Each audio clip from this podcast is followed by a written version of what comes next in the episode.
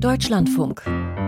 Forschung aktuell. Im Grunde bin ich sehr, sehr technikaffin und habe schon sehr früh angefangen, zum Beispiel Computer selber zusammenzubauen und äh, zu reparieren und zu löten und zu machen und zu tun. So kam ich rein in diese IT-Technik. Stefan Vogelsang ist das, Landwirt aus Reda-Wiedenbrück in Nordrhein-Westfalen.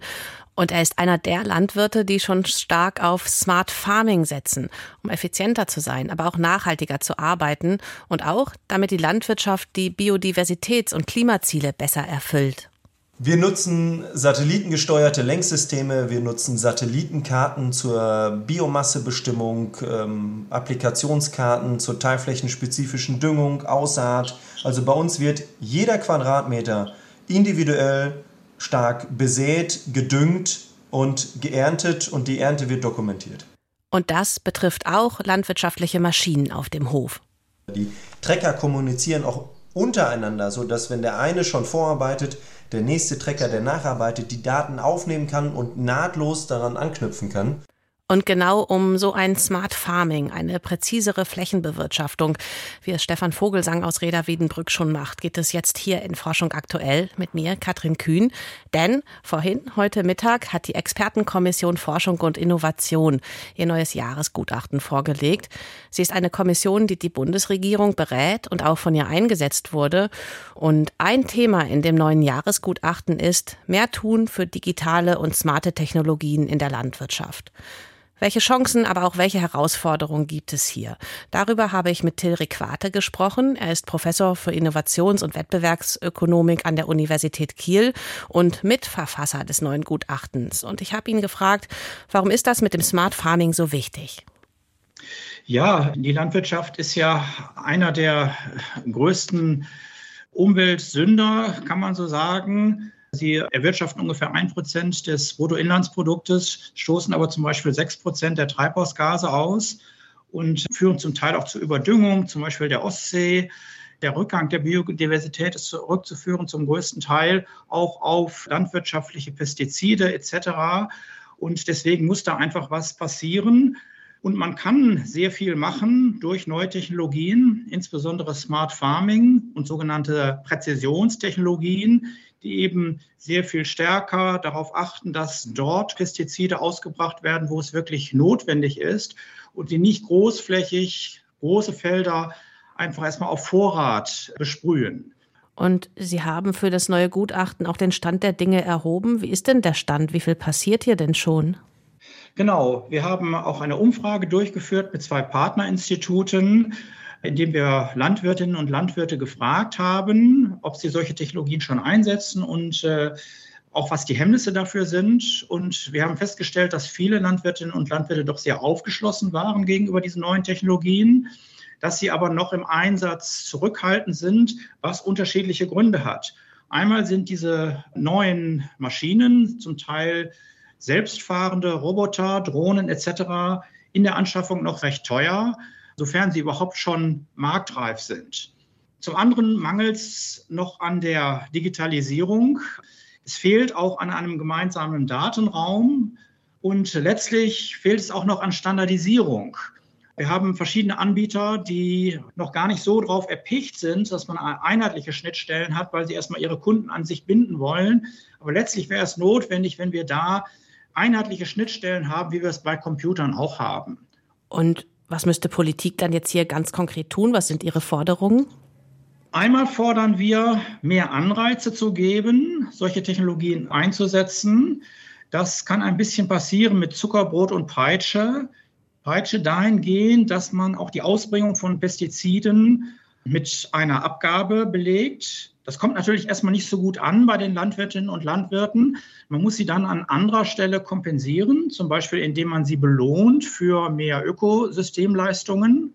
Übrigens machen unsere Nachbarländer das bereits, dass sie solche Pestizide besteuern oder mit einer Abgabe belegen. Die Dänen machen das und haben das auch sehr erfolgreich gemacht. Die Ausbringung von Pestiziden ist um circa 60 Prozent zurückgegangen. Des Weiteren brauchen wir eben einen Schub in der Digitalisierung, damit wir auch in entlegenen Gebieten flächendeckendes Internet haben. Und wir brauchen eben auch einen Datenraum, denn diese neuen Systeme, die Maschinen lernen, sie lernen auch voneinander.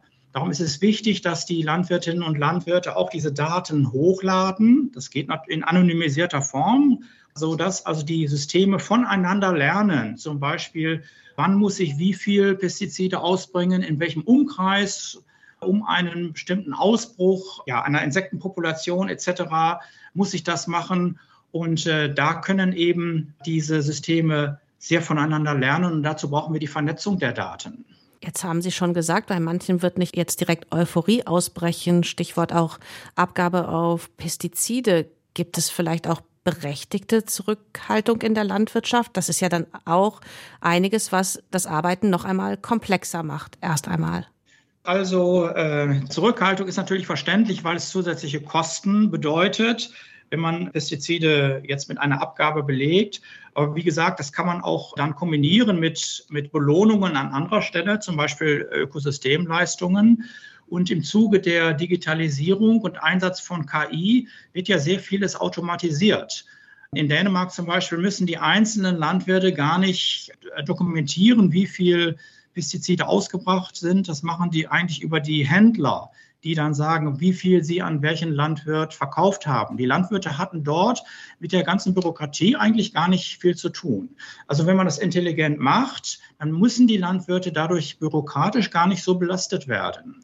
Das ist quasi ja sowas wie ein Lichtstreif am Horizont. Ähm, jetzt hat uns Stefan Vogelsang, also der Landwirt aus Reda-Wiedenbrück, der da schon viel macht, hat uns doch ein Beispiel erzählt. Er misst ähm, zum Beispiel den Nährstoffgehalt von Gülle schon ständig automatisch per Sensortechnik. Was dann mhm. aber offiziell zähle, das sei nach wie vor eine Laborprobe einmal im Jahr, was da gemessen wird. Ist das auch ein typisches Beispiel für vielleicht unnötige Lasten? Ja, das liegt auch so ein bisschen an der mangelnden digitalen Governance, die wir noch in, in Deutschland haben. Also die zuständigen Stellen ziehen oft nicht mit mit der Entwicklung der Digitalisierung. Klar müssen Proben auch irgendwo gezogen werden, aber auch das kann man, glaube ich, schneller und einfacher und Hilfe mit Digitalisierung hinbekommen. Till Riquate, Innovationsökonom von der Universität Kiel und Mitautor des neuen Gutachtens der Expertenkommission Forschung und Innovation, der Forderung, die die Bundesregierung heute bekommen hat. Und beim Thema so ein Einsatz, also mit neuen Technologien nachhaltiger zu arbeiten, das stärker zu belohnen, da geht auch Landwirt Stefan Vogelsang aus Reda-Wiedenbrück mit. Ihn würde das motivieren. Ich fände es viel, viel effizienter, wenn wir sagen würden, am Ende des Jahres gucken wir in unsere digitale Datenbank und dort sehen wir genau, wie viel Liter Diesel habe ich auf dieser Fläche verbraucht, wie viel Pflanzenschutzmittel habe ich eingesetzt, wie viel Düngemittel habe ich eingesetzt, wie viel Ertrag habe ich runtergeholt.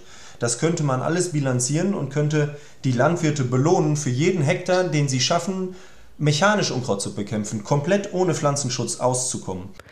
Bei der Abgabe hingegen auf Pestizide sagen die einen, Pflanzenschutzmittel die anderen.